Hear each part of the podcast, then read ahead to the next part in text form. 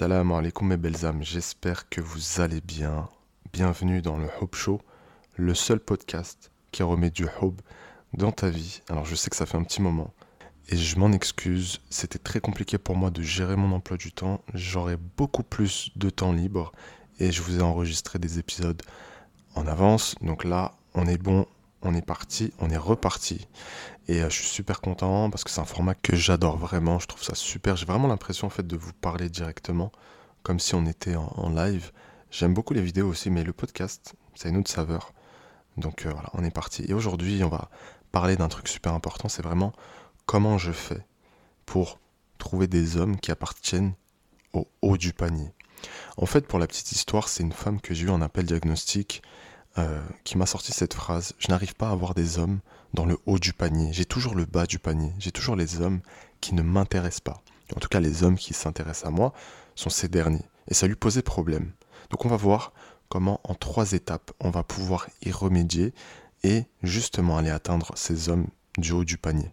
Alors si jamais tu découvres le podcast, je vais me présenter très rapidement et puis on va enchaîner. Donc je m'appelle Amar, je suis coach en relation et j'accompagne les femmes dans cette envie de cheminer vers le mariage. Donc ce qu'on fait en programme, c'est qu'on leur apporte tous les outils de compréhension des dynamiques relationnelles, mais aussi de la psychologie masculine. Et puis avant ça, il y a une étape qui est super importante pour nous, qui va se faire en deux points. Il y a se soigner et puis reprendre confiance et estime. Donc ça, c'est central. Depuis donc le début de l'année 2023, euh, c'est une centaine de personnes qu'on a accompagnées. Puis en 2022, c'était à peu près 350 femmes. Donc on est vraiment très content. Et euh, voilà, je vous embête pas plus avec ça. Et on rentre dans le vif du sujet. Alors il faut savoir que les trois étapes qu'on va aborder, si jamais tu n'en as pas conscience, si jamais tu ne travailles pas dessus, malheureusement, ça va être très compliqué euh, de trouver un homme de valeur et de cheminer vers le mariage sans ça. Néanmoins, peut-être que tu es hyper méga chanceuse et que euh, voilà, peut-être que tu as la chance du joueur de loto, du gagnant du loto. Honnêtement, c'est quelque chose d'assez rare euh, de voir des gens qui ne travaillent pas ces points-là, qui euh, construisent une relation saine qui dure dans le temps. Parce que c'est ça le plus important. Je veux dire, la plupart des femmes qui m'écoutent, le problème n'est pas de se marier. Le problème, c'est de se marier avec la bonne personne. Le problème, c'est de savoir si c'est la bonne personne. Ça, c'est important. Avant de partager avec vous les trois étapes primordiales, essentielles, il faut déjà avoir des prérequis. Et ces prérequis, ce sont les suivants. La première des choses, c'est croire qu'il existe des hommes euh, de valeur. Tout simple. Et c'est tout bête, il suffit d'observer objectivement ce qui se passe autour de vous. Alors oui, il y a des hommes qui ne sont pas sérieux.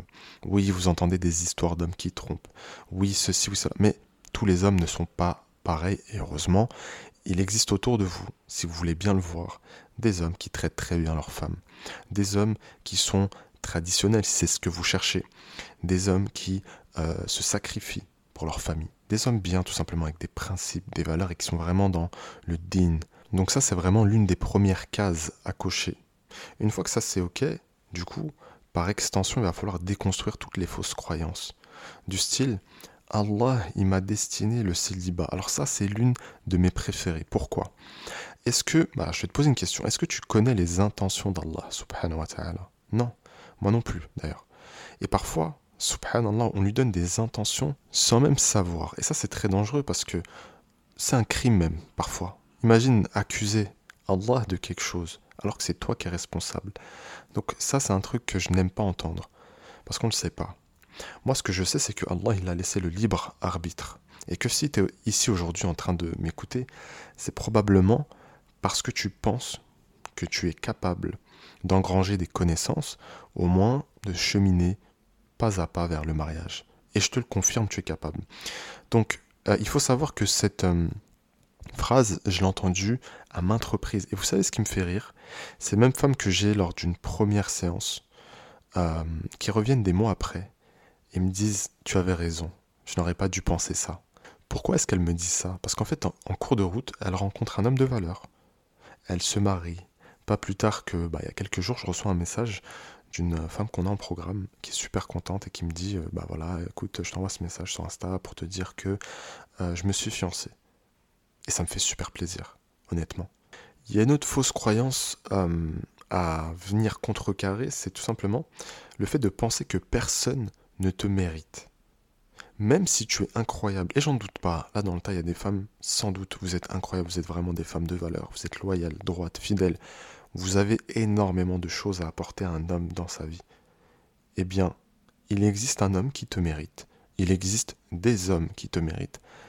parfois, malheureusement, il y a des femmes qui tombent dans une espèce d'arrogance.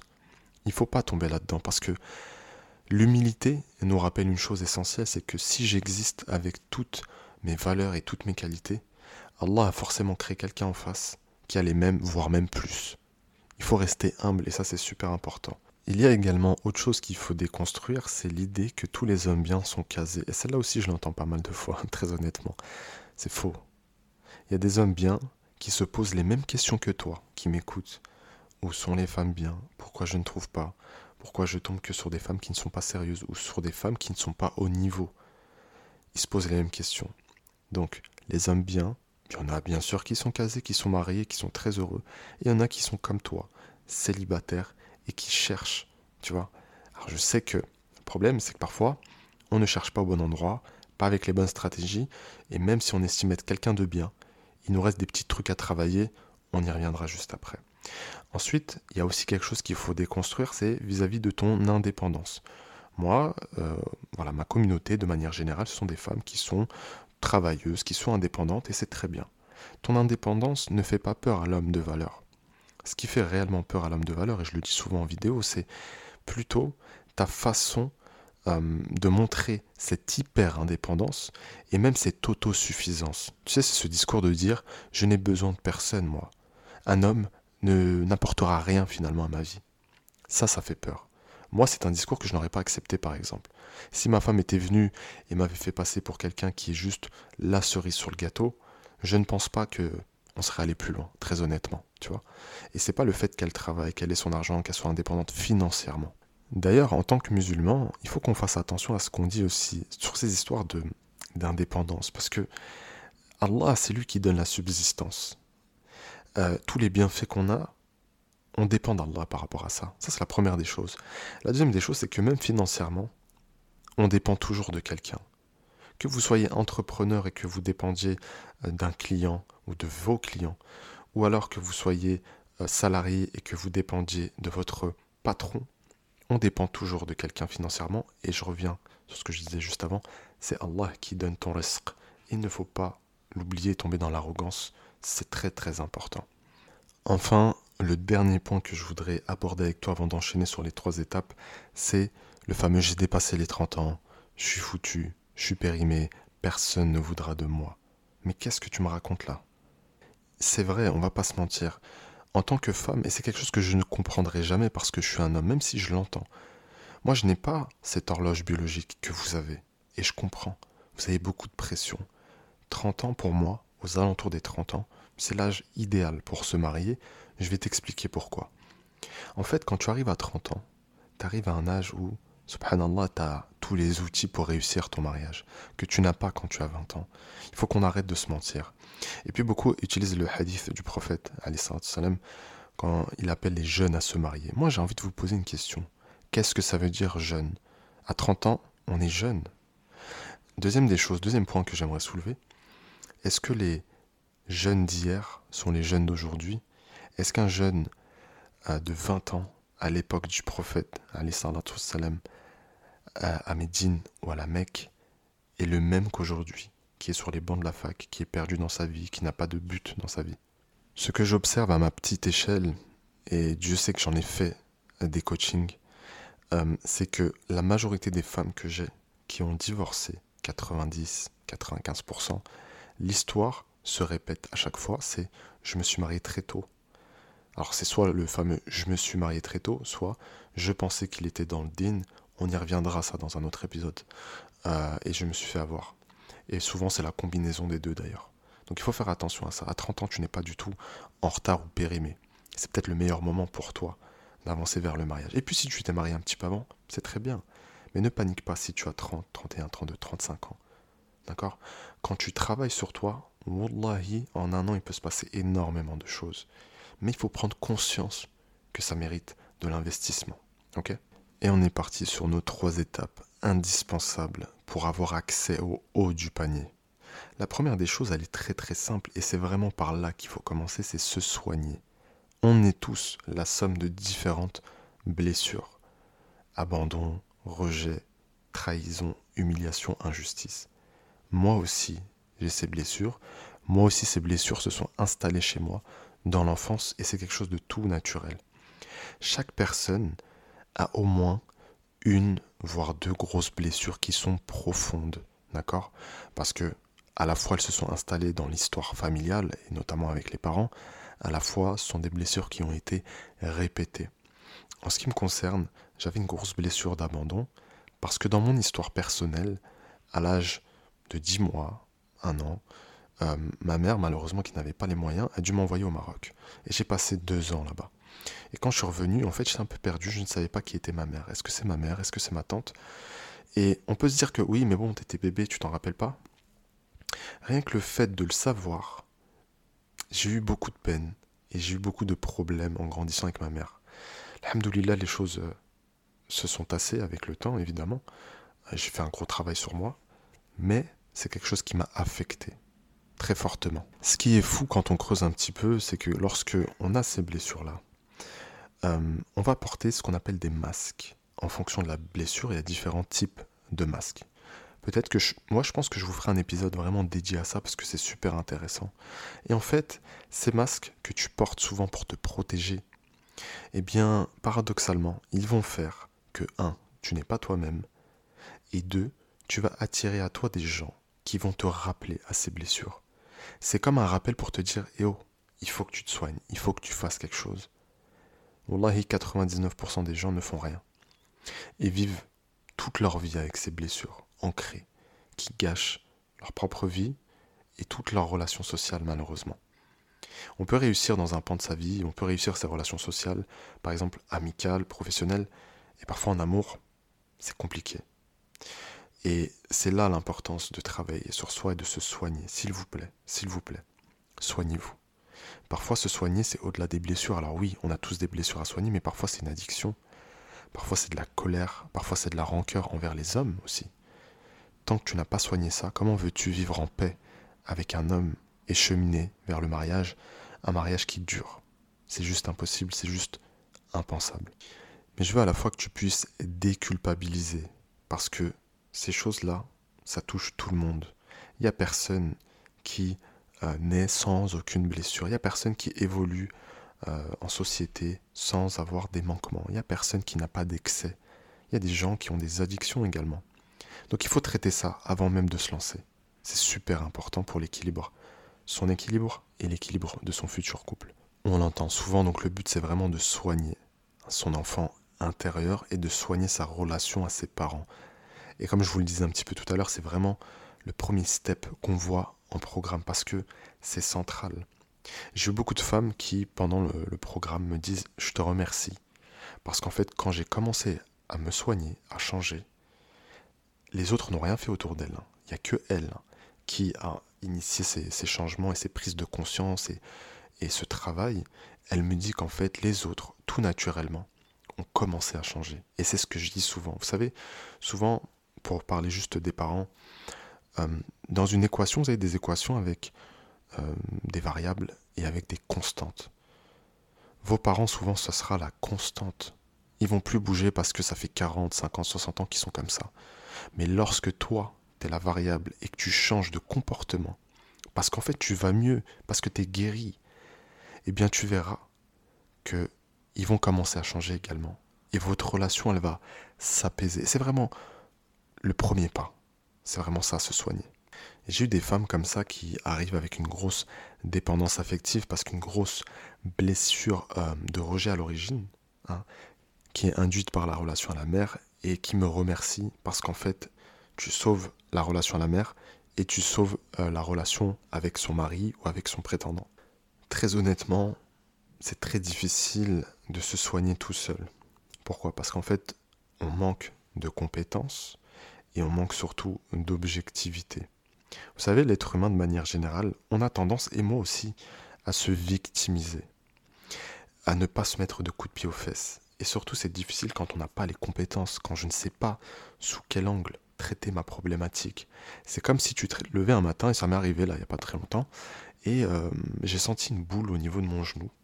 Et je me dis, tiens, je vais le traiter tout seul. C'était un petit abcès, bon, pas très, hein, c'est dégueulasse, mais voilà. Je peux pas. Il faut que je fasse appel à quelqu'un de compétent qui me dise, qui me rassure, qui me dise que ça va, c'est pas grave, et qu'on peut travailler dessus. Donc on fait appel à un professionnel de ce domaine, en l'occurrence le médecin. Mais c'est pareil partout. Donc la prise de conscience est super importante, et puis après, quand vous le pouvez, faites-vous aider, faites-vous accompagner, c'est super important. La deuxième chose qu'il faut aussi travailler, la deuxième étape qui est cruciale et qui est centrale euh, en programme, parce que en fait, c'est le cœur de tout, c'est la confiance et l'estime. Et souvent, on se dit non, moi je gère, j'ai confiance en moi. Mais c'est une illusion, on se ment à soi-même. C'est dommage. Et parfois, on se dit, euh, c'est vrai que mon estime n'est pas terrible, mais ma confiance, je suis sûr à 100%, regarde au travail. Oui, mais le travail n'est qu'un petit pan de ta vie. Qu'en est-il dans tes relations sociales? Parce que c'est ce qui nous intéresse ici. Et l'estime, bien souvent, elle est bousillée. Elle est bousillée par la relation aux parents et bousillée par la vie par la suite parce que il y a des gens qui t'ont déçu, qui t'ont rabaissé, qui t'ont maltraité. Donc forcément, tu as du mal à t'estimer. Pour vous expliquer un petit peu la différence entre les deux et comment je l'ai défini, eh bien pour moi, la confiance, c'est euh, le fait de pouvoir, euh, la capacité, si vous voulez, à reconnaître ses compétences. Qu'est-ce que je sais faire? Et ce que je sais faire et ce dont quoi je suis bon, donc mes compétences, ça doit aussi quelque part être validé par les autres. Si les gens euh, me disent Amar, tes podcasts ils sont super, tu arrives à transmettre de l'énergie, etc., c'est parce que j'ai ce retour qui me fait comprendre que ah, c'est peut-être fait pour moi. Je suis compétent alors là-dedans. Vous voyez ce que je veux dire? Euh, Pareil, j'aime beaucoup tes vidéos, machin. C'est parce que j'ai des retours que je me dis que je maîtrise et que je suis compétent. C'est pareil au travail quand votre boss euh, vous fait des compliments. L'estime, c'est plutôt la capacité à reconnaître sa valeur. Et ça, s'il vous plaît, écoutez bien ce que je vais vous dire parce que c'est central. L'estime ne doit pas être flattée par les autres. C'est quelque chose d'intrinsèque. Je vais te donner un exemple. J'estime être quelqu'un de plutôt cool, de plutôt gentil. D'accord? J'ai évidemment mes limites. Tu peux venir me dire toute la journée que c'est pas le cas, que je suis méchant? Je ne peux pas te croire. Parce que c'est tellement ancré, ça fait tellement partie de ma personnalité que t'auras beau le, crier du matin au soir, ça ne va pas bouger. Pourquoi? Parce que j'ai une forte estime. Tu vois Et donc évidemment, il faut avoir une estime qui est juste et encore une fois ne pas tomber dans une arrogance. C'est très très important aussi. Le problème, lorsqu'on manque de confiance en soi et d'estime, eh bien, on va non seulement attirer à soi des gens qui vont le remarquer, le fameux pervers narcissique dans les pires cas, ou alors juste quelqu'un qui veut profiter de toi, juste quelqu'un qui n'est pas sérieux, quelqu'un qui est toxique. Et c'est déjà très grave en réalité, vous voyez? Donc, ça c'est la première des choses. La deuxième des choses, c'est que vous allez faire fuir les hommes de valeur. Il n'y a aucun homme de valeur musulman qui a envie d'une femme, qui, euh, tu qui demande à être rassuré 24 heures sur 24. C'est juste impossible. J'ai besoin d'une femme qui a un minimum confiance en elle. Bien sûr qu'une femme, elle a besoin qu'on lui dise qu'on l'aime, elle a besoin qu'on la rassure de temps en temps. Mais quotidiennement, c'est juste pas possible. Donc en fait, ces hommes-là vont naturellement s'éloigner. Et ce qui est fou, c'est que derrière, vous allez vous dire, mais où sont-ils? Ce sont tous des pervers narcissiques. Soit ils me font du mal, soit ils s'éloignent, ils me ghostent sans raison. C'est pas sans raison parfois. C'est justement parce que ton estime, tu ne transpires pas, si tu veux, la confiance et l'estime. Et ça, c'est super important, parce que c'est très séduisant. J'ai eu une femme, là, il n'y a pas très longtemps, avec qui euh, on a presque fini d'ailleurs. Euh, cette femme, en fait, donc on retravaille bien sûr euh, tous les points les plus importants, donc on retravaille la confiance et l'estime, et en fait, elle avait envie de se challenger d'un point de vue professionnel. Elle se cherchait encore à l'âge de 42 ans parce que voilà, elle avait fait un travail qui ne lui plaisait plus. Donc elle arrive avec une problématique de dépendance affective, on travaille dessus, tout se passe très bien. Ça fait deux mois aujourd'hui à peu près qu'on travaille ensemble, il nous reste encore deux mois. Et, euh, en fait, ce qui est fou, c'est qu'elle s'est lancée pardon, à son compte. Euh, elle a eu ses premiers clients, euh, elle a fait une super page Instagram, etc. Je veux dire, en fait, parfois c'est des trucs qu'on travaille dans un objectif précis, en l'occurrence chez nous, voilà, c'est plutôt les relations, qui vous ouvrent des portes à d'autres choses. Et c'est magnifique. Et franchement, ça me fait super plaisir.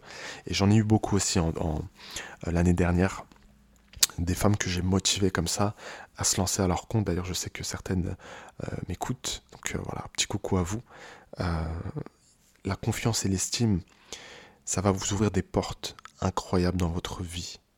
Mais c'est quelque chose qui s'entretient. Notamment la confiance, c'est par... Je vais vous donner allez, des petits tips. La première des choses, c'est la répétition.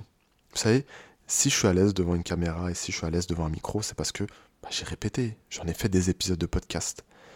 Euh, donc la répétition, c'est central. Ensuite, c'est me réconcilier aussi avec cette notion d'échec. Je vais me casser la figure et c'est ok, je m'en fiche, c'est pas grave. Parce que lorsque je me casse la figure, je me rapproche toujours plus de la réussite. Et ça, c'est super important. Ensuite, je dois être équipé pour regarder et observer mes succès. Parce qu'en fait, plus je vais échouer, plus euh, je me, j'augmente, si tu veux, les probabilités de réussir. D'accord? C'est l'exemple de Thomas Edison avec ses 1000 essais avant de sortir l'ampoule électrique. Quand tu réussis, tu te dis waouh, en fait, le travail, il a servi à quelque chose, j'ai réussi. Et j'ai 1000 échecs, mais de chacun de ces échecs, j'ai appris et j'ai fait les choses après différemment. Et qu'est-ce que c'est bon quand tu récoltes les résultats, c'est juste incroyable. En ce qui concerne l'estime, je vais vous donner deux tips. Le premier, c'est apprendre à mettre des limites aux gens. Parce que les gens, naturellement, et on le fait tous, c'est normal, on teste quelle est la limite de cette personne que j'ai en face de moi. Donc il faut apprendre à fixer des limites qui sont claires. Une fois que je sais faire ça, la deuxième chose, c'est que je vais devoir prendre mes décisions à moi.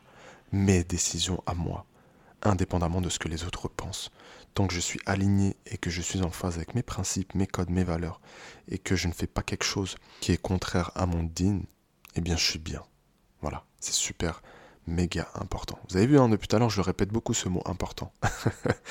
La troisième étape pour avoir accès au haut du panier, c'est tout simplement de savoir chercher. Et ça, je sais, mesdames, c'est très compliqué. Où sont les hommes de valeur? Je ne les vois pas. C'est pas que tu ne les vois pas, c'est que tu n'arrives pas à les trouver parce que tu cherches au mauvais endroit. Si tu vas au milieu de l'océan Pacifique et que tu me dis je veux trouver des diamants, eh bien bonne chance. Il vaudrait mieux pour toi d'aller dans une mine de charbon, on est d'accord. Eh bien pour trouver un homme de valeur, c'est la même chose, il faut savoir où chercher. Mais avant de savoir où chercher, il faut savoir qui t'es, qui tu es. Et je te pose la question, pose-toi cette, cette question, mais sincèrement, qui es-tu? Une fois que tu sais qui tu es, tu sais ce que tu veux et tu sais surtout ce que tu mérites. Et ça, malheureusement, aïe aïe aïe, ça fait des fois beaucoup de femmes. Deuxième des choses que j'aimerais vous dire, c'est que les sites de rencontres, je suis désolé de le dire comme ça, c'est nul. C'est nul. Pour celles qui sont sur les sites de rencontres, et j'ai beaucoup de femmes en programme qui ont essayé, c'est beaucoup d'énergie dépensée. C'est beaucoup de répétition, le fameux Salem, ça va, tu fais quoi dans la vie, etc. Et ça vous fatigue.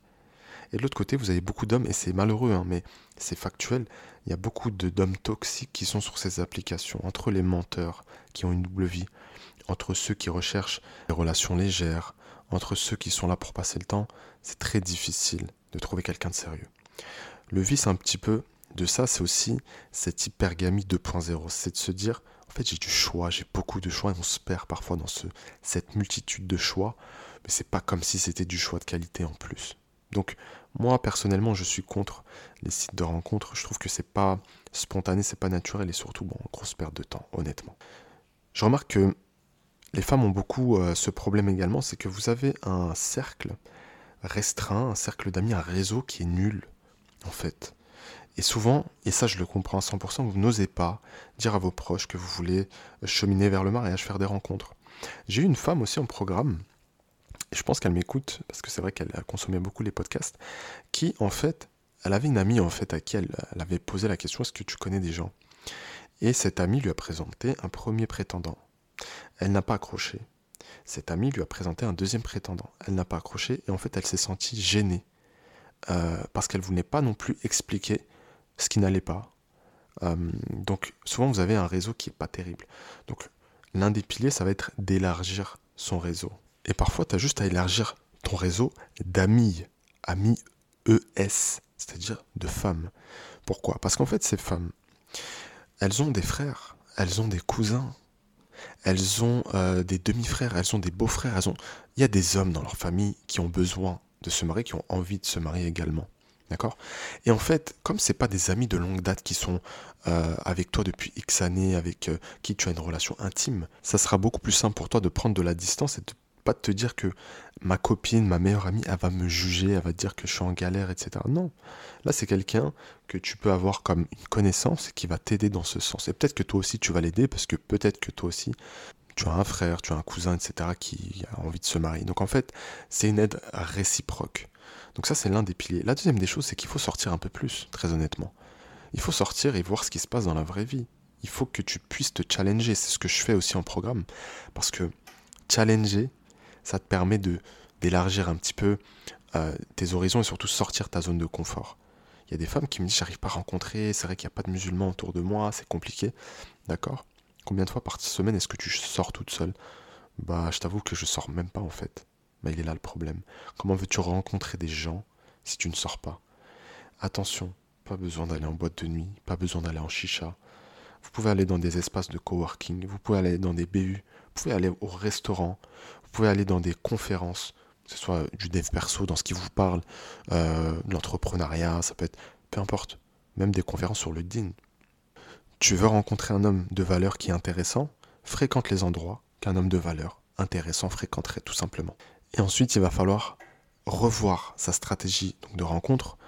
Ça, c'est la stratégie de rencontre, ça va dire que c'est l'étape 1, mais après, il y a tout ce qui se passe autour des questions. Euh, vérifier que c'est bien un homme de valeur, poser les bonnes questions et j'en passe. C'est central, c'est primordial. Tu vois, j'ai partagé avec toi trois étapes qui, pour moi, ne peuvent pas être mises de côté.